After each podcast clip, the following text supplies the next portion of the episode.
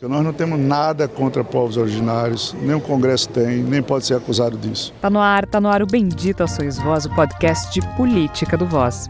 O Voz é um portal de jornalismo independente, colaborativo e experimental. Acesse voz.social. Voz com S. No Twitter e Instagram é voz underline social. E já que você está nos ouvindo, apoie o jornalismo independente. A gente precisa do teu apoio para continuar produzindo Bendita Sois Voz e outras coisas aqui no Voz. Reportagens especiais, colunas e outros podcasts. Então acesse catarse.me barra voz underline social ou ainda o site do Voz. Há planos a partir de R$ reais mensais. Nesta semana, será que o presidencialismo de coalizão acabou? Nos últimos dias, as atenções estiveram voltadas à atuação do Congresso Nacional. Primeiro, com a boiada passando, quando os deputados aprovaram a urgência do PL que discute o famigerado marco temporal, inclusive com os votos do PT de Lula, e uma comissão mista aprovou textos que desidratam ministérios, inclusive do meio ambiente. E agora, com a aprovação do próprio PL 490, um projeto controverso e inconstitucional, pelo menos até que o STF determine o contrário. Segundo a tese jurídica do marco temporal, os povos indígenas têm direito de estar apenas nas terras que já ocupavam em 1988 e comprovar isso.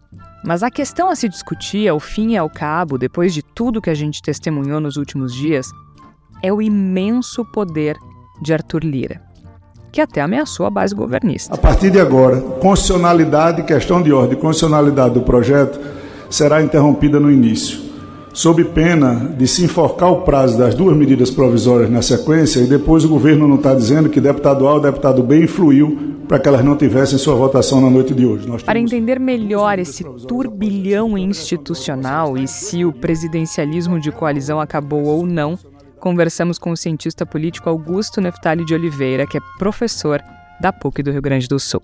Cada pauta, cada, cada, cada nova projeto de lei, cada situação particular vai ser decidida não em termos de, de situação e governo, mas em, mas em relação à sua matéria específica.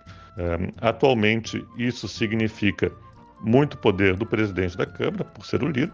Apesar da instabilidade na relação entre legislativo e executivo, o presidente delega a tarefa de negociar com um Congresso em que tem absoluta minoria ao ministro Alexandre Padilha das relações institucionais enquanto foca na política externa. Lula reuniu 10 chefes de Estado em Brasília nesta semana para falar de integração na América do Sul, em mais um passo para retomar o protagonismo do Brasil no cenário internacional. Até aí tudo bem, porém, um dia antes, ele formalizou o restabelecimento de relações diplomáticas com a Venezuela, recebeu Nicolás Maduro no Palácio do Planalto e e aí que temos um problema, minimizou a tragédia do país vizinho, dizendo que é uma questão de narrativa. Então, Maduro sabe qual foi a narrativa que construíram contra a Venezuela durante tanto tempo. Essa narrativa, durante muitos anos, o Celso Amorim, que era meu ministro, e eu, andávamos ao mundo explicando que não era do jeito que as pessoas diziam que era. A manifestação de Lula repercutiu mal entre os outros presidentes que participaram da reunião de cúpula, inclusive tirou as atenções do Congresso Nacional e repercutiu mal também em diversos setores da sociedade civil e da imprensa. Como resposta, Lula reforçou a defesa a Maduro, basicamente. Mais tarde, a jornalista Delis Ortiz da Rede Globo afirmou ter sido agredida pelo, por um dos seguranças de Maduro e por agentes a serviço do gabinete de Segurança Institucional da Presidência da República. Em nota, o governo federal afirmou que o GSI abriu sindicância para investigar essa agressão. Chega mais que está começando mais um Bendita Sois Vós.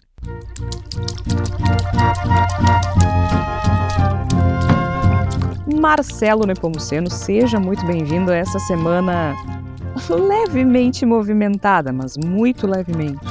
Oi, Jorge, prazer voltar aqui fazer gravar mais um programa, mais uma semana de de Lira Lira comandando. A galera gosta de dizer faz o L, mas acho que levaram levaram o faz o L ao extremo, estão fazendo o L errado, assim, basicamente. Bom, nessa semana estamos de novo, Marcelo Nepomuceno e eu, é, Igor Natush, seguida ele está de volta, Mas a gente também conversa com o professor, cientista político, professor da Pontifícia Universidade Católica do Rio Grande do Sul, professor Augusto Neftali de Oliveira. Mas antes de a gente chamar o professor Augusto para a conversa, que vai nos explicar um pouquinho sobre essa confusão institucional que acontece no Brasil hoje, a gente vai falar um pouquinho sobre o Lira e sobre o que tem acontecido no Congresso, porque, como eu disse, é uma semana de muitas emoções, desde a última gravação do Bendito Sois Vós, uh, especialmente no Congresso Nacional. Claro que ainda há a visita de Nicolás Maduro, que a gente vai deixar para o próximo bloco, né? Mas o que acontece é que na semana passada a gente viu a boiada passando com a aprovação de projetos que favorecem o agronegócio e enfraquecem a defesa do meio ambiente. E a Câmara dos Deputados aprovou o marco temporal. Para os nossos ouvintes uh, que não têm acompanhado tão de perto, o marco temporal ele diz respeito ao projeto de lei 490, que grosso modo indica que os povos indígenas têm direito de ocupar apenas as terras que já ocupavam em 1988, quando da promulgação, desculpa, da Constituição brasileira. Então, é um tema muito controverso porque gera uma insegurança jurídica enorme e basicamente dá um, um passe livre aí para se ocupar a terra indígena. Isso, né, falando superficialmente. Uh, mas, Marcelo, a questão da boiada passando na semana passada, e mesmo a votação, desculpa, do marco temporal, é, ao fim e ao cabo, o que se vê é um imenso poder de Arthur Lira, o presidente da Câmara dos Deputados. Uh, na tua opinião, é fraqueza do governo Lula, força do Arthur Lira ou os dois numa combinação levemente sórdida? É, como diria o sábio aqui, eles são ambas as coisas, né? O, é, é verdade que o, que o Arthur Lira é, realmente é, uma, é, um, é, um, é um político uh, poderoso, né? Quem se constitui naquele cargo uh, de presidente da Câmara, da Câmara tem tem atributos de habilidade política inegáveis e de força e de enfim, adjetivos nem tão republicanos também. Mas é certo que ele está lá, empoderado, na, ficou ainda mais forte na transição para o governo Lula, né? Uh, como a, a, gente vai uh, interagir com o professor, lembrando bem, ele também foi um elemento de sinalização, de estabilidade para o governo naquele período de transição, onde aquela caminhada do golpe se ensaiava já no período eleitoral, né? Foi um dos primeiros uh, lider primeiras lideranças a se manifestar pelo aceite da, do resultado eleitoral. Então ele, ele também ele sabe fazer os gestos de um lado para um lado e para o outro, né? Uh, por outro lado, eu, quando eu falo que são ambos os, as razões que fazem que a boiada tenha passado, uh, nós já discutimos aqui no programa, nossos ouvintes já puderam interagir conosco a partir disso também, uh, sobre as fragilidades do governo Lula na sua articulação política, né? É, esse é um elemento que, que é, não, a cada episódio desses, é, onde o governo derrotado, a gente tem que re, re, recuperar isso. Né? Tem uma articulação frágil, uh, tem uma, uma, clara, uma evidente pressão em cima do, do ministro Alexandre Padilha, interna e externamente, né? A informação de que ele estaria sobrecarregado, com várias abas a serem abertas para dialogar com o governo, né? É, mas, assim, entendendo o cenário, por exemplo, da votação do marco temporal é, e também a votação da urgência do marco temporal e a votação da, da, dos processos, dos projetos que desmembram o Ministério do Meio Ambiente e qual outro ministério? Ministério do Meio é, Ambiente. É, é, afeta tanto o Ministério é, do Meio Ambiente quanto dos povos originários. Né? Isso, exatamente isso, Ministério dos Povos Indígenas, né?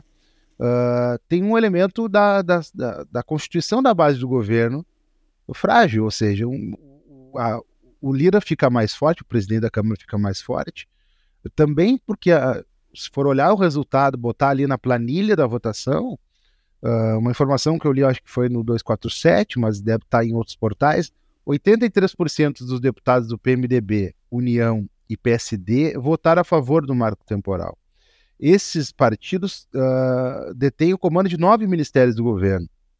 Ou seja, ele, eles, traíram o governo ou uh, esse é o tipo da votação que, digamos assim, não entra no, num acordo do que é efetivamente estratégico para o governo. Aí que eu, quero... eu iria além, Marcelo. São partidos que não estão fechados com o governo.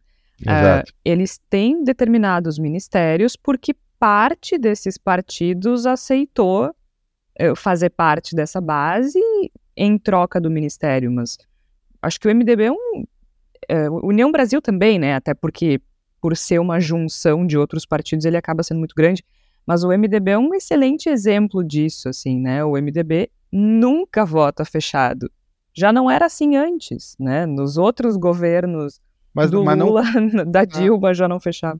Não votar fechado, ok. Eventualmente as dissidências ocorrem mesmo com a base gigantesca. É, sim, é que agora não é só, não são algumas dissidências. Né? A gente está falando 83% de três partidos que detêm nove ministérios, quase 30% dos ministérios é, do governo. É muita então, coisa. a gente pode dizer talvez que a composição uh, do governo na escolha dos ministérios, ela foi, ela, ela, ela foi frágil, ela foi falha, né?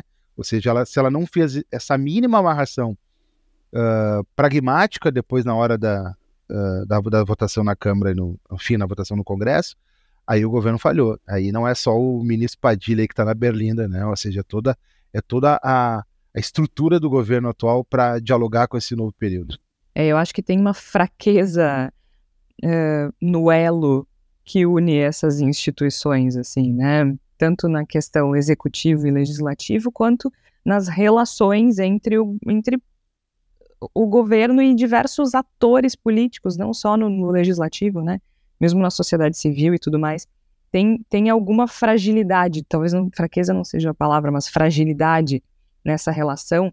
E, e acho que também a gente de fora, uh, eu confesso que eu me surpreendi com a surpresa na semana passada, sabe?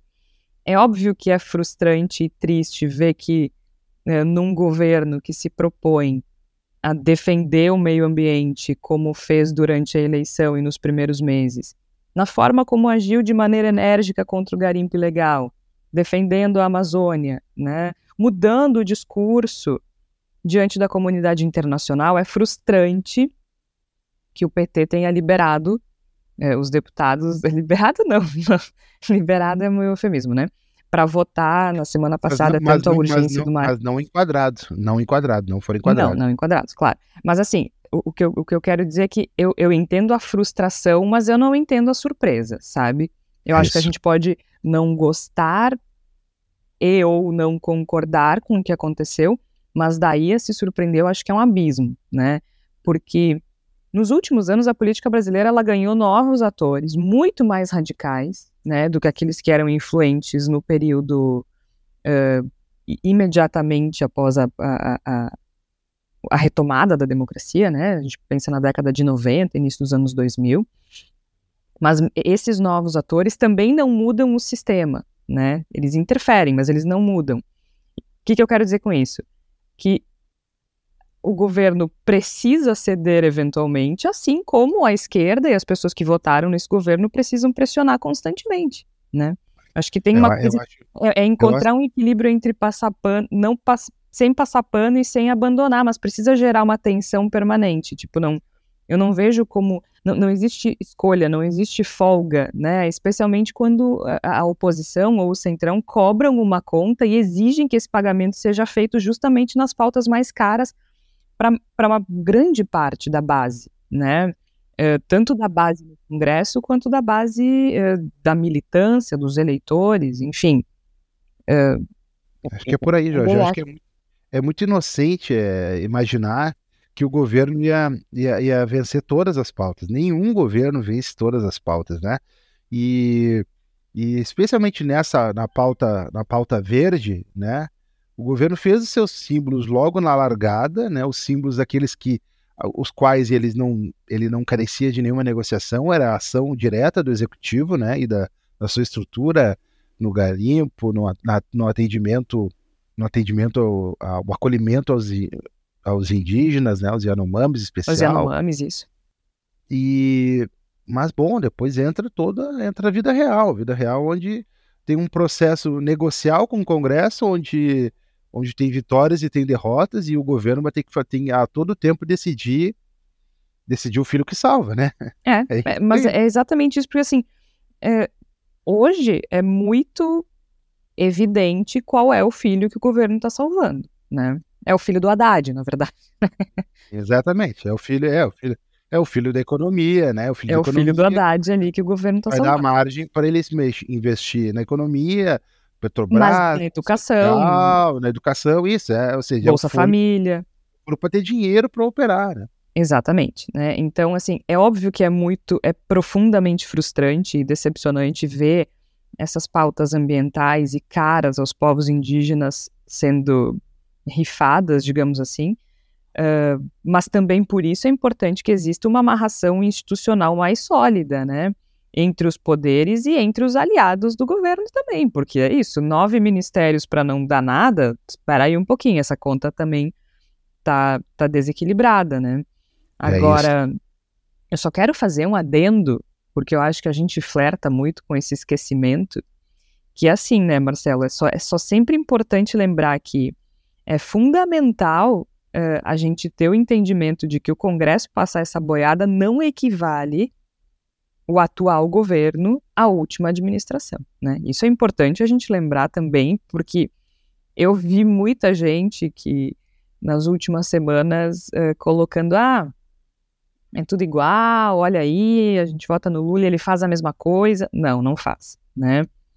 Até o ilustre João Amoedo disse assim: ah, o Lula provando que só é menos pior que o Bolsonaro. Ótimo, já é alguma coisa, né? Então, não, é, importante a... a gente lembrar, porque com os deputados e os senadores que foram eleitos, o preço da estabilidade ele é cada vez mais alto, né?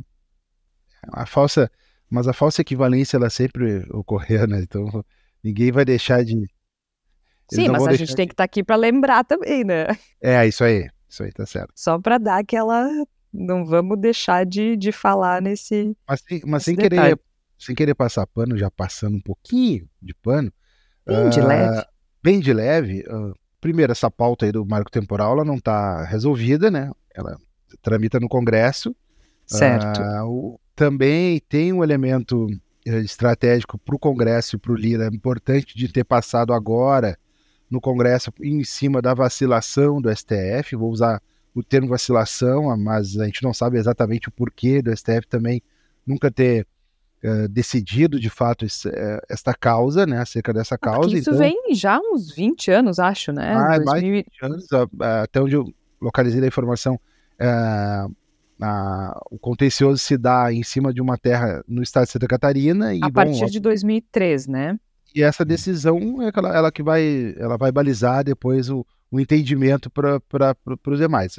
Mas não é uma pauta em si resolvida, e não quer dizer, aí que vem a, minha, a parte da passada de pano, de que a definição do marco temporal vai interromper o processo de demarcação de terras indígenas, né? Ou seja, mas claro, a gente está falando de 500, 500 anos de exclusão, 500 anos de ataque, 500 anos é. de violência, que, enfim, é uma, é uma, é uma, é uma decisão, é, uma derrota absurda, mas ela não interrompe um processo de, de disputa que se dá. Menos e até mal... por isso que é importante manter a pressão. Né? Exatamente. Até por isso que é importante que a sociedade pressão civil. Seguirá. A pressão seguirá, os setores sempre lutaram por isso.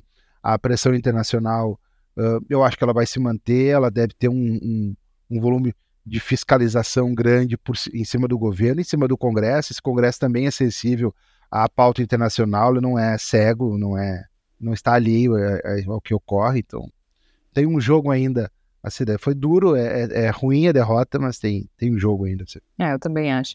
Agora, o que, para mim, o pepino maior, isso ficou muito evidente na votação do marco temporal uh, no dia 31, a gente está gravando na quarta-feira, é, quer dizer, a gente está gravando no dia 31, na quarta-feira, a votação do dia 30 para o dia 31 foi a ousadia do Arthur Lira. Uh, que ele é extremamente poderoso, a gente já entendeu. Ele também não é bobo, né? Uh, apoiou Bolsonaro, mas rapidamente reconheceu o resultado da eleição do Lula e foi importante para a estabilidade naquele momento. mas ele está apostando muito alto, né? Por que, que eu estou dizendo isso? Durante a, a votação do marco temporal, houve um determinado momento em que ele fala abertamente para os deputados da base que estavam, uh, estavam ativos, digamos assim, né? que se continuassem uh, com as questões de ordem com relação à inconstitucionalidade do marco temporal, ele deixaria de votar duas MPs do governo. Ele, ele basicamente ameaça uh, os deputados da base e o governo junto, né? Acho-te de uma ousadia, Arthur Lira, sabe? Assim, eu acho que o pepino mesmo é esse porque eu não vejo nenhuma relação institucional entre o governo e o legislativo que possa, nenhum arranjo, nenhuma amarra que possa acontecer sem que ele queira. Ele tem o centrão na mão. Eu acho que o grande desafio é esse poder do Arthur Lira. Como é que tu, tu ou, tu acha que eu estou sendo meio exagerada, catastrófica, apocalíptica, descompensada? É, no nosso, na nossa conversa de briefing, né, Jorge, a gente falou sobre o risco eh, que ele, o, o cara aposta tão alto assim, né? Ele tá realmente, ele abdicou do medo de cair, né? E na política a gente pode, quando gente chega tão alto no nível de prepotência, né, tão grande, se achando invencível, ele pode ter uma queda logo ali seja numa movimentação política, seja numa questão local, seja numa questão eventualmente de ordem de investigação, né? Os políticos, né, estão sempre sob escrutínio, né? Então, então assim, é, é de fato ele ele dá mostras destemidas do, de seu poder e de, de ameaça ao governo. Uh, quanto que ele tem na manga para além, que não é pouco, desse poder de manipulação uh, da dinâmica do Congresso, eu não sei. Tem uma outra briga que onde o Lira está metido e ela também é complexa, em, em que pese a gente não tenha, a, a, a, gente não enxergue aqui no nosso, digamos assim, não, não vai para a grande mídia, que é uma, é uma briga local, né? Lá, no, que é lá com nas Alagoas. Calheiros que é com o Renan Calheiros, né? Todas as brigas lá nas Alagoas sempre elas, elas, têm, elas são absolutamente potentes, elas têm impacto na vida brasileira, a gente, ainda que a gente não dê muita bola, é do Collor, né? Então, então assim, lá é, é, é muito complicado aquela, aquela efervescência. Então, aqui, a, aquela briga, né, os efeitos daquela briga, a gente tem que ver como é que ela vai se, ela vai se desdobrar no Congresso agora, né? No Senado, porque o Renan está numa casa diferente, mas eu tenho certeza que ele vai do ponto de vista do que ele pode uh, bater de frente com qualquer movimentação que tenha digitais do Lira no âmbito do Senado. Isso tem impacto, sim, e se mexe com todo este, esse emaranhado que a gente está falando, tanto do poder do Lira, quanto do, bom, do Congresso, quanto do, do, do próprio é. governo, né, que afinal quer trabalhar. É, eu acho que ali são dois. é briga de cachorro grande, né? Mas Renan Calheiros não está ali há cinco minutos, né? Eu, eu, eu, de novo, eu falei isso na semana passada, de novo sou o meme do Michael Jackson comendo pipoca. Mas eu perguntei isso um, sobre o poder, também sobre o poder do Lira, para o professor Augusto Neftali de Oliveira. O professor Augusto ele é cientista político, professor da PUC do Rio Grande do Sul, e ele acho que sabe explicar como ninguém, assim, as complexidades do, do sistema institucional e político do Brasil. Então, o professor Augusto vai explicar algumas coisas para a gente sobre essa relação do executivo e do legislativo e também sobre o poder de Arthur Lira. Professor Augusto, muitíssimo obrigada pela tua participação e disponibilidade em conversar conosco. Eu já vou partir para a primeira pergunta, professor. A gente está numa situação de muita complexidade hoje no que diz respeito às relações institucionais na política brasileira. A gente pode dizer que está diante de uma disputa de poder institucional entre o executivo e o legislativo num nível em que talvez o, próprio presidencialismo de coalizão não exista mais. Ontem, por exemplo, algumas pessoas disseram que o Arthur Lira fez o país ou o governo Lula de refém. É uma análise acertada? É por aí mesmo?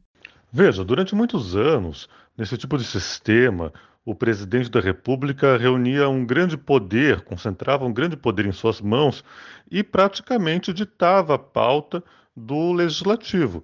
Né? A gente viveu essa situação durante os governos uh, Fernando Henrique, durante os governos Lula e em parte do governo Dilma. E ela era muito criticada porque se falava sobre um executivo imperial, né, um poder executivo que tinha uma força super determinante sobre o sistema político brasileiro. E isso era visto como algo é, pouco desejável, desde o ponto de vista da separação de poderes e da manutenção de uma relação, digamos assim, mais harmônica entre o executivo e o legislativo. Acontece que desde o segundo mandato da presidente Dilma, uh, as, os fundamentos institucionais desta, desse presidencialismo de coalizão, eles foram corroídos. Em primeiro lugar, com a fragmentação do sistema partidário, que desestruturou o colégio de líderes e a relação entre uh, os políticos que estavam nos ministérios e que faziam ressoar o poder do presidente dentro do legislativo. Depois, as emendas, né, as emendas parlamentares ao orçamento da União. É uma política que muitos falavam que era do, do toma lá da cá, né? A questão é que tem o orçamento da União, ele é executado pelo Poder Executivo. Quem tem a chave do cofre pode liberar o dinheiro para a política pública lá na ponta. Desde o mandato da presidente Dilma, existiu então uma, uma, uma iniciativa do Legislativo de diminuir o poder do Executivo em controlar o cofre. Isso fez o quê? Isso liberou os parlamentares para conseguirem recursos do orçamento sem passar pelo, pelo executivo. É, isso são as emendas impositivas e depois o orçamento secreto, que ficou famoso. Essas duas questões, então, elas fragilizaram as, as vamos dizer assim, as, as amarras né, do legislativo para com o executivo, tornando o legislativo muito mais livre. A gente viu isso tanto no, no, no mandato da presidente Dilma, que acabou, inclusive, né, removendo ela do cargo, no governo uh, Temer, mas no governo Temer, o próprio Temer, de certa forma, foi escolhido pelo legislativo, né, na medida em que autorizaram e realizaram o impeachment. Depois teve o mandato do Bolsonaro, que foi um, um mandato de muitas crises, né, teve, e, é, e, e não se tinha muita, muita clareza se, existi, se, tinha existido uma mudança institucional relevante ou se era por causa do, do, da forma do Bolsonaro governar. Agora a gente tem um mandato do presidente Lula e a gente percebe que aquelas mudanças que foram se acumulando desde o segundo mandato da presidente Dilma, na verdade, elas são né, mais fortes do que uma questão de um político ou de outro político. O presidente da, da, Câmara, o Arthur Lira, ele consegue concentrar um grande poder em suas mãos por sobre esses mecanismos que foram criados. Então, hoje a gente tem uma situação em que o presidencialismo de coalizão já não funciona como antes, o presidente não tem mais os mesmos recursos e a governabilidade fica muito mais sujeita, então, às questões pontuais. É, então, assim, é, se a gente queria autonomia do Congresso em relação ao presidente, porque achava que o presidencialismo de coalizão era pouco democrático, é, na verdade, o que a gente está vendo é a realização dessa, dessa visão de democracia em que o legislativo tem mais autonomia. Acontece que o legislativo tem mais autonomia para quê? Não vai ser necessariamente pautas com apelo né, para, para o país como um todo, porque o, o legislativo ele é muito fragmentado. Então, os parlamentares eles pensam muito nos seus interesses particulares, interesses particulares dos seus diferentes públicos que elegem ele. Então, essa a erosão do presidencialismo brasileiro de coalizão, na verdade, ele torna a política em geral do Brasil mais paroquialista e menos centrada nas pautas nacionais. Então, isso é uma coisa estrutural e está aí para ficar. E nessa disputa, professor, é seguro dizer que as direitas estão mais fortes do que nunca, porque se a gente olhar para as bancadas do boi, da bala e da Bíblia, como se diz, né? Uh, elas estão muito bem articuladas, especialmente a ruralista, que conseguiu vitórias importantes nos últimos dias. Dentro dessa nova estrutura do legislativo, né, chama a atenção as pautas transversais, que não são pautas defendidas por partidos políticos específicos, né, mas que contam com apoio individual de grandes segmentos do legislativo. E aí vem então as chamadas bancadas da Bíblia, bancada do boi, bancada do ba da bala, que são bancadas que agregam deputados de diferentes partidos, às vezes até com opiniões ideológicas razoavelmente diferentes, e que conseguem ter grande peso sobre a pauta do legislativo, ou seja, definir o, que, que o legislativo vai, vai, apreciar e, na verdade, determinar o voto em muitas situações. Por que, que elas se tornam mais importantes hoje? Bom, justamente porque diminuiu o poder do presidente e do executivo sobre o legislativo. Cria-se um vácuo de poder nesse no Congresso. Quem vai ocupar esse vácuo de, de poder? Olha, não vai ser um partido político, porque os partidos são muito fracos, são fragmentados, né? o maior partido tem 10% do parlamento, né? 12% do parlamento, então não, não, os partidos não têm bandeiras, não têm ideologias firmes, então o funcionamento legislativo ele acaba recaindo sobre as pessoas que possuem os cargos de maior poder institucional, em especial o presidente, do, do, né, do, os presidentes das duas casas. E quem vai editar essa pauta? Bom, essa pauta vai ser ditada pelo interesse difuso de uma série de deputados que está manifestado nessas bancadas. Elas se tornam mais importantes na medida em que a gente perdeu a dimensão dos partidos políticos e também perdeu a dimensão da dominância do executivo sobre o legislativo. Uh, então, o que a gente está vendo é um Congresso que espelha de maneira mais direta, menos né, menos enviesada, mas de forma muito, muito um curto-circuito, vamos dizer assim, entre as opiniões, né, os interesses do legislativo e aqueles interesses que são preponderantes na sociedade, mas preponderantes do ponto de vista econômico, né, do ponto de vista do, dos setores que são mais fortes na sociedade, que têm mais poder de, de decisão, não necessariamente do ponto de vista do interesse público ou do ponto de vista né, do, do, do, bem comum ou, enfim, de qualquer projeto organizado de país. E ao é, disseminar esse poder entre os atores individuais, ele acaba recaindo naqueles setores da sociedade que são mais vocais, que possuem né, um interesse socialmente é, estruturados, que têm grupos de pressão bem articulados, é, e ocorre que esse setor é o setor né, que é chamado de ideologicamente conservador, mas é uma questão que não é pontual, é uma questão que se torna, então, estrutural da política brasileira. Agora, professor, como é que tudo isso que a gente falou até agora dialoga com o poder individual do Arthur Lira? É, na tua opinião, ele representa esse fim do presidencialismo de coalizão? Ou talvez seja uma repetição do que se viu com Eduardo Cunha, né? Ou a atuação dele ainda é, é diferente e potencialmente perigosa para a estabilidade? Porque ontem, por exemplo, ele ameaçou os deputados da oposição com o microfone aberto, né? Se não parassem com questões de ordem sobre o marco temporal, ele deixaria duas MPs do governo expirarem. Uh, como é que fica o poder do Lira nessa disputa toda? O Eduardo Cunha, de fato, ele foi presidente numa situação de crise institucional muito forte, né? A gente pode eh, relacionar eh, a situação, a emergência dessa situação atual com, o, com a presidência do Eduardo Cunha, quando ele foi presidente do Congresso, que foi a pessoa que desencadeou o impeachment da presidente Dilma, né? Que jogou o Brasil numa grande crise institucional, numa grande crise política, que pavimentou o caminho para o governo Temer e trouxe grandes, grandes prejuízos políticos e institucionais para o país.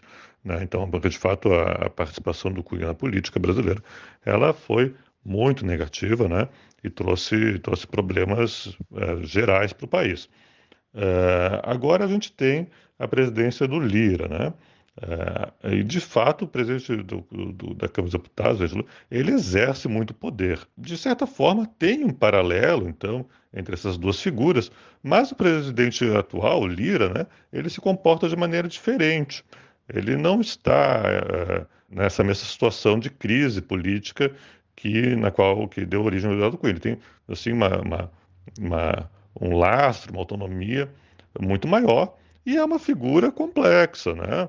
Uh, a gente pode recordar aqui que o Lira foi um dos primeiros, talvez até o primeiro grande político uh, fora do, do, do, do campo né, que apoiava o presidente Lula, a reconhecer a vitória do Lula quando, na, quando ele venceu as eleições do segundo turno no ano passado. Né? Uh, então, isso foi um movimento muito importante para travar o golpe que estava sendo articulado pelo Bolsonaro. Ele tem um papel que ele coloca dentro da institucionalidade, quer dizer, está dentro de uma, de uma, da normalidade das regras que estão vigentes e o que, e o que ele se aproveita né, é dessa ampliação do poder que, por conta da, do, do desfazimento né, do presidencialismo de coalizão, acaba caindo sobre, recaindo sobre o parlamento, e dentro do parlamento ele consegue ser a figura que articula essas votações, articula o comportamento parlamentar. Né? Então, a gente tem que diferenciar o que, que é atualmente a política do legislativo e o que é a política do executivo. É, a gente não está numa situação na qual seja possível atribuir qualquer decisão tomada pelo legislativo a uma derrota ou ao sucesso do governo, né? como se o governo estivesse naquela situação anterior de presidencialismo de coalizão. Cada pauta, cada, cada, cada nova projeto de lei, cada situação particular vai ser decidida não em termos de, de situação e governo, mas em, mas em relação à sua matéria específica. Uh, essa é uma situação muito desafiadora. Uh, atualmente, isso significa muito poder do presidente da Câmara, por ser o líder, uh, mas, gostemos ou não do que, do, que, do que isso tem produzido do ponto de vista legislativo, me parece que é uma situação bastante sólida, me parece que não existe espaço para alterar essa situação pela vontade do Poder Executivo, né? O presidente Lula não tem condições de reverter isso pelos meios tradicionais que teria. E o que a gente vai talvez ter que, que refletir, né, é como que a sociedade vai ser capaz de impactar a pauta dentro do legislativo. Em primeiro lugar, tem que pensar em como pressionar os deputados a adotarem as políticas que não são apenas de interesse privado dos seus grupos de interesse. E depois, o Brasil talvez tenha que encontrar uma forma de eleger deputados que não seja tão desorganizado como é atualmente e que leve para dentro do parlamento algum tipo de opinião organizada, algum tipo de interesse social uh, organizado, para não ficar, então, refém né, dessas questões uh, decididas de forma tão direta, de forma tão inequívoca, em favor dos interesses preponderantes do ponto de vista econômico, do ponto de vista é, da estrutura produtiva do país, para que se possa ter, então, né, uma política que vai ao encontro do interesse social, do interesse do meio ambiente, do interesse de maior igualdade social, porque senão, mesmo que a gente tenha presidentes eleitos de maneira majoritária com pautas mais progressistas, a gente vai ter sempre no parlamento um contrapeso, um freio e possivelmente uma, um veto player, né, um, um ator capaz de tanto vetar de tanto impedir as políticas do presidente, como de criar grandes crises institucionais capazes de remover né, o presidente e paralisar o sistema político brasileiro, como aconteceu né, no segundo mandato da presidente Dilma, que seria realmente desastroso para nós e desorganizador novamente da política brasileira. Valeu, professor. De fato, como disse o professor Augusto Marcelo, a gente tem um desafio enorme, né? Porque o Lira tem muito poder, o poder tem aumentado, cabe de fato à sociedade se organizar e, como eu falei no início do episódio, manter a pressão tanto sobre o Congresso quanto sobre o governo com relação às pautas que, que são mais importantes, enfim, para determinados grupos. Mas eu quero lembrar uma coisa, porque assim, eu, particularmente, aí é opinião da Georgia Pitaco, é, mas historicamente, se a gente olhar, e eu até na pergunta que eu faço para ele, eu comparo com Eduardo Cunha, né? Eu não sei, Marcelo, me parece que a política, ela não costuma ser muito generosa com quem não, com quem vai com muita sede ao pote, sabe? Historicamente, isso não costuma terminar bem. Acho que o, o próprio Bolsonaro, né? É, é um exemplo recente, o Eduardo Cunha, que a gente cita ali na conversa com o professor Augusto, eu acho que o Lira não sustenta esse poder por muito tempo neste ritmo, sem gerar algum tipo de ruptura. A gente não chama política de política à toa, né? Me parece que, por mais que ele seja muito habilidoso, e ele é, e, e tem uma base muito forte do lado dele, como eu disse antes da, de a gente rodar a entrevista aí, acho de uma ousadia, assim, acho ele. E, e, e ontem o, o, Felipe Prestes, um colega nosso, jornalista aqui de Porto Alegre, ele fez uma comparação que eu achei interessante, que ele disse que quando pensa no Lira, ele pensa num conto do Jorge Luiz Borges, o argentino Borges, que se chama O Morto, né? El Muerto no original, que narra, enfim, o percurso de um, de um homem pobre, nascido nos subúrbios de Buenos Aires, que certamente não é o caso de Arthur Lira, de como ele conseguiu, uh, como ele chegou a ser chefe de contrabandistas na região e tudo mais, e, a, e, ao ver as oportunidades assim que o destino oferecia, ele ia pegando aquilo de forma muito ávida. Mas o, o conto ele gira em torno da, da lógica e da expressão o destino dá, o destino tira. E, e se a gente pensar especificamente na disputa entre o Lira e o Renan, ao longo dos últimos anos, o Renan tem sabido administrar, me parece, de uma forma um pouco mais inteligente. Mas, claro, o Lira também nunca tinha tido um poder desse tamanho. Não sei. É, eu, particularmente, acho que não, não, não sei se ele sustenta isso por muito tempo nesse ritmo. Eu não tenho todos os elementos para comparar as trajetórias uh, políticas do, do Renan e do Lira, né? Mas o talvez o, o Renan pode olhar para o Lira e dizer assim: uh, eu sou você ontem, né? O Renan foi presidente do, do Senado, é. foi poderosíssimo também. Uh, também teve, assim, também tem o flash de quando ele foi presidente do Senado, ele também tinha esse poder, né, essa caneta absurda, mandar e desmandar, afrontar o executivo. E, e talvez o Lira talvez o Lira esteja trabalhando hoje, usando hoje todas as cartas que tem na manga, né? Uh, o, o, governo, é, uma das coisas que corre em paralelo, que gera ruído dentro do governo, e obviamente na relação com o executivo também, é a questão da, do travamento das nomeações, né? Tem muita nomeação travada, muita indicação, muita coisa lá dentro, lá na, nas pastinhas do Rui Costa e de qualquer outro ministro que está dialogando com isso, isso gera uma tensão, né? Mas também para o governo, uh, estrategicamente, o governo não pode simplesmente no primeiro, na, no primeiro qualquer a qualquer sopro sair uh, empilhando cargos, oferecendo um pacote de cargos e de pastas para qualquer um que vai pressionar. Então, o governo também, eu acho que não usou todas as suas fichas nem perto disso, né? Não, então, a gente esquece que recém da... começou, né? É, essa questão do poder que tu falou, até que onde vai é, é, gerar ruptura, pode gerar ruptura, mas também pode gerar troca de lado, né? Ou seja, o processo de cooptação dentro da política ele é contínuo, né? Ele não é interrupto ainda mais quando a gente fala na, na mobilidade, vamos usar esse eufemismo, na mobilidade do centrão, né? E de, de, de outras forças ali que não são mais centrão, mas que estão sempre para lá e para cá nesse, nesse, nesse é. jogo da política, né? É complexo. Não sei se já dá para a gente dizer que o presidencialismo de coalizão acabou mesmo, mas tudo indica que sim, e acho que as respostas do professor também levam a gente para esse caminho. A gente vai para um intervalo, na volta tem um pouquinho de Maduro, Palavra da Salvação, e para quem está curioso sobre essa disputa entre o Renan Calheiros e o Arthur Lira, ela é bem complexa para a gente ficar explicando aqui, mas é bem fácil, é só verificar o Twitter dos dois, tá lá.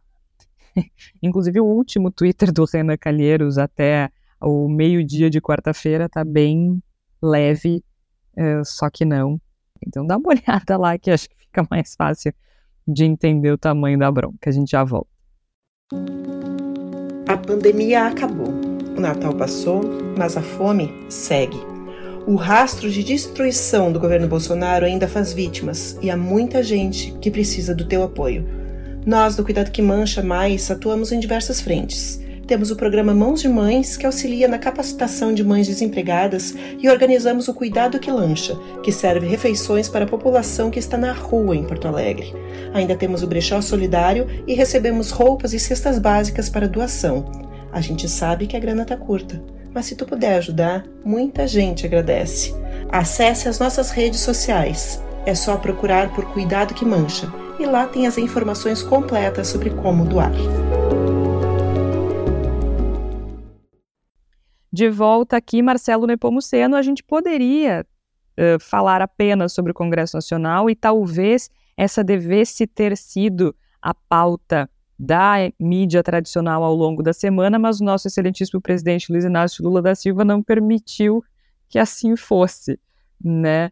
Uh, o Brasil recebeu os presidentes da América do Sul para a reunião da cúpula sul-americana. Uma reunião importantíssima, né? um marco importante também de retomada do, da liderança do Brasil na região e uma liderança política, institucional, internacional importante para o país, uma retomada importante para o país, mas é, é, poderia ter sido uma visita um pouco mais tranquila, né? O Brasil recebeu a visita do presidente barra ditador Nicolás Maduro, da Venezuela. Até aí eu confesso que acho que não tem problema nenhum, inclusive acho que são duas coisas separadas, a visita e as declarações de Lula. Lula recebeu a visita de Nicolás Maduro, que participou da cúpula, mas o Lula defendeu o Maduro, né, e colocou na conta da narrativa uh, as questões uh, com relação ao regime venezuelano. A gente sabe que é verdade que há centenas de sanções que realmente prejudicam o desenvolvimento do país, mas a gente também não pode, é, assim, ignorar que o governo Lula é um governo que se elege defendendo a democracia e os direitos humanos e relativiza isso quando se trata da Venezuela, né? Precisava, será? Qual é a tua opinião sobre isso? Assim como a gente falou que o, que o Lira faz as suas apostas, acho que o, o Lula também faz as suas apostas, né? Então o presidente ele vai ele vai com essa com essa sua incontinência verbal, ele vai ele vai testando alguns limites, né? O, a retomada da retomada da cúpula é importantíssima. Havia 10 anos que ela não, não se reunia é, nesse sentido. Então, foi muito bom ser feita no Brasil, com a presença do com, com a liderança do, do Lula, né? Uh, claramente a, a, fala dele ela ficou totalmente uh, descontextualizada. Acho que a presença do Maduro ela já ia causar o sobressalto porque era o Maduro, em contraponto também a, a, a toda a todo trata a toda a toda relação uh, dedicada pelo governo Bolsonaro à Venezuela, né, a, a, esse o núcleo bolsonarista, o jeito que sempre se relacionou, sempre se comunicou em relação à Venezuela, sempre foi muito em tom xenófobo, de preconceito, ideologicamente também atravessado, né? Uh, mas assim, isto é uma coisa. Outra é, é, é, a linha, é a, é a frente que o, que o presidente se atirou eh, de, de atribuir a narrativa à, à, à tragédia venezuelana e o regime ditatorial do, do Maduro com as suas eleições fraudadas e todo o histórico de perseguição a jornalistas, enfim, minorias e violações de direitos humanos, né? Isso para você vai totalmente na conta. É muito, é, é, é, eu acho, dez vezes mais grave do que a fala dele em relação à Rússia e Ucrânia, né? Essa, porque é, essa, essa é, é deslocada de, de, de, propósito, essa aí não, não, ela não encontra eco em nenhum setor uh, da, da da diplomacia internacional, ou seja, uh, Rússia e Ucrânia tem, tem diálogo, tem, tem países que dialogam com a Rússia, Sim, com a Ucrânia. Tem, e tem é muitas isso. nuances, apesar de que enxergam eventualmente é uma tragédia também, né? Uma guerra e milhares de pessoas morrem, mas o ponto Agora, de vista né? diplomático é bem diferente. Exatamente. Da Venezuela é isso, então, mas logo, rapidamente, o que é, o que é lamentável, ele foi uh, constrangido pelos seus pares presidentes da América que já saíram à frente para para a fala do presidente Lula, né? É.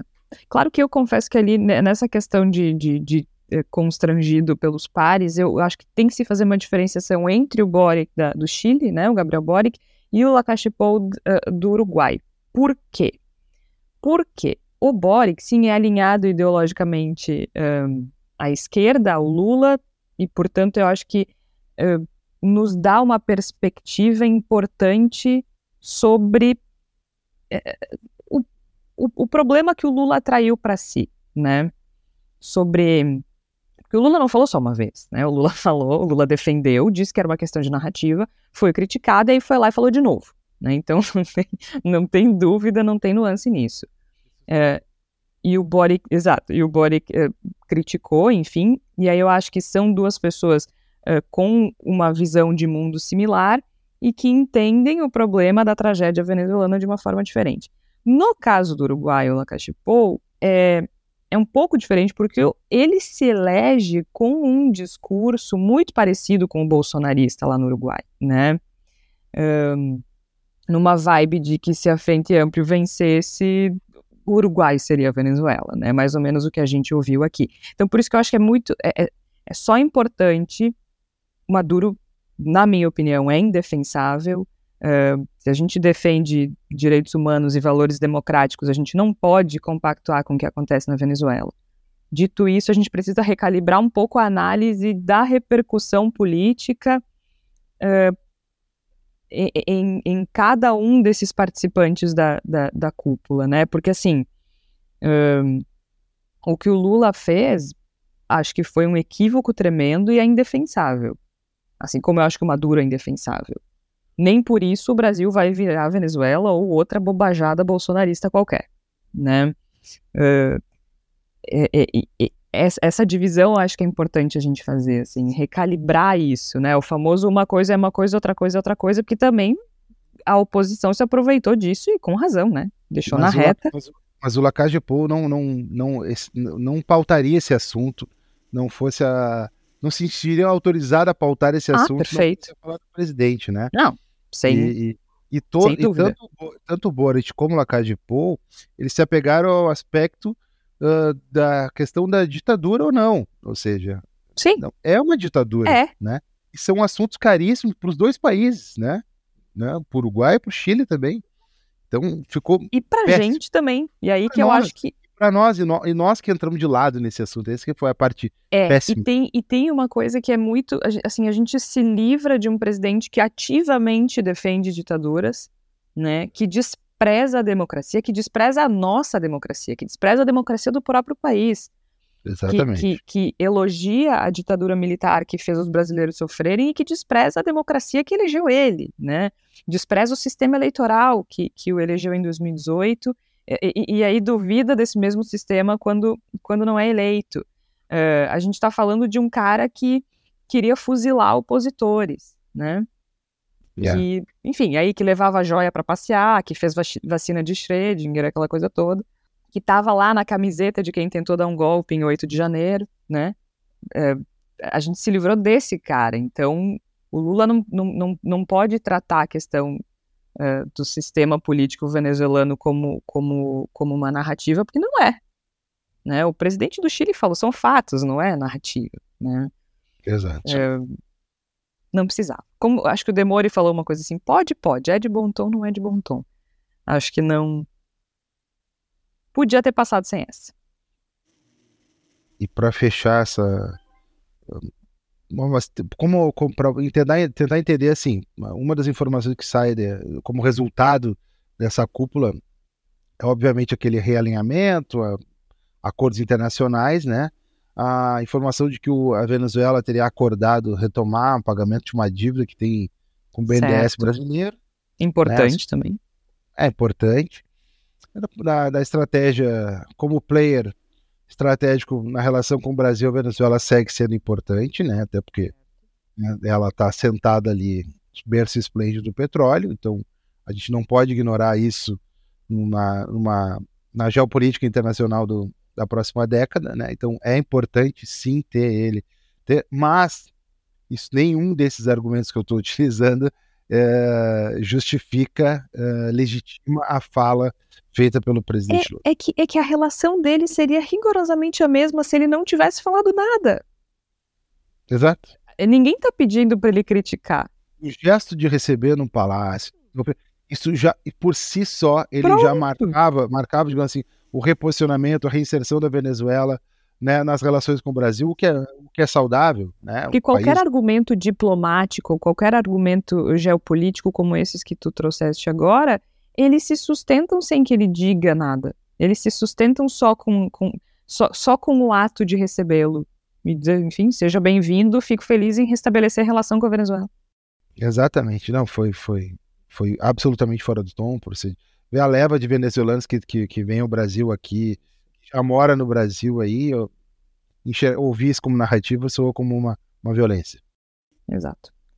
Bueno, Acho que a palavra da salvação da Flávia é por aí também. Flávia Cunha, o que, é que tu tens pra gente nessa semana? Olá, pessoal. Nessa semana, a minha palavra da salvação é um apelo contra as narrativas políticas. Obviamente, eu sou contrária às narrativas da direita, principalmente quando envolvem o bolsonarismo e o arsenal imenso de mentiras e distorções da realidade que os militantes da extrema-direita brasileira usam para se comunicar. Mas, infelizmente, às vezes nós da esquerda também caímos no erro da narrativa que coloca os políticos do nosso espectro ideológico como heróis infalíveis. Essa reflexão que eu faço na coluna Voos Literários de Maio do Voz, que tem o título de Narrativas Políticas Não Me Representam. E eu vou aproveitar para sugerir um material que eu achei bem interessante, que é o jogo de tabuleiro Polarizando a disputa narrativa na política brasileira. O jogo que foi criado pela editora Autonomia Literária tem quatro narrativas possíveis para assuntos apresentados: socialismo, lulismo, lavajatismo e bolsonarismo. Jogadores escolhem uma dessas quatro opções e vão competindo entre si para ver qual a narrativa vai ter mais apoio popular até o final da partida. Para isso, contam com personagens políticos, militantes, gritos de guerra e outras estratégias que variam de acordo com cada campo ideológico. Fiquei curiosa para jogar, mas confesso que seria bem difícil defender a narrativa bolsonarista, ainda que de brincadeira. E para fechar as minhas indicações dessa semana, eu vou sugerir o livro A Ficção Equilibrista: Narrativa, Cotidiano e Política, de Vera Lúcia Folém de Figueiredo, da Relicário Edições. A autora é professora associada da PUC do Rio de Janeiro e é pesquisadora na área de literatura brasileira e literatura comparada. No livro são reunidos diversos textos que levam a questionamentos relevantes nos dias atuais. A obra tem como temática central a seguinte pergunta: Com a proliferação das fake news e de narrativas conspiratórias que ficcionalizam o mundo real, qual é o papel da ficção como instrumento crítico de transformação social? Para isso, nos textos do livro, a autora faz relações da política e das narrativas construídas em torno dela com o cinema e a literatura. Lembrando então, o nome desse livro é A Ficção Equilibrista Narrativa, Cotidiano e Política. Eu confesso para ti, George, e também para os nossos ouvintes, que criar narrativas até para as nossas vidas acaba sendo muito mais confortável do que encarar a realidade. Mas, como bem nos lembram os psicólogos, viver em negação não é o mais saudável do ponto de vista individual e certamente também não é no aspecto social. Até semana que vem. Muito bem, Flávia Cunha. Pois é, né? Essa coisa de criar narrativas até pra gente é... pode ser fácil, mas também é uma cilada, né? Uma grandíssima cilada, como diriam os filósofos do molejão. Pois então, o Bendito Sois Vós desta semana vai chegando ao final. Eu sou Georgia Santos, participaram comigo o Marcelo Nepomuceno e também a Flávia Cunha na Palavra da Salvação, além, é claro, da entrevista com o professor Augusto Neftali de Oliveira, da PUC do Rio Grande do Sul. A gente vai ficando por aqui, lembrando sempre que a gente precisa muito do teu apoio. Então vai lá no site do Voz ou no site do Catarse, catarse.me barra voz underline social e apoie o jornalismo independente. A gente volta na próxima semana, sempre às 5 horas da tarde. Até lá!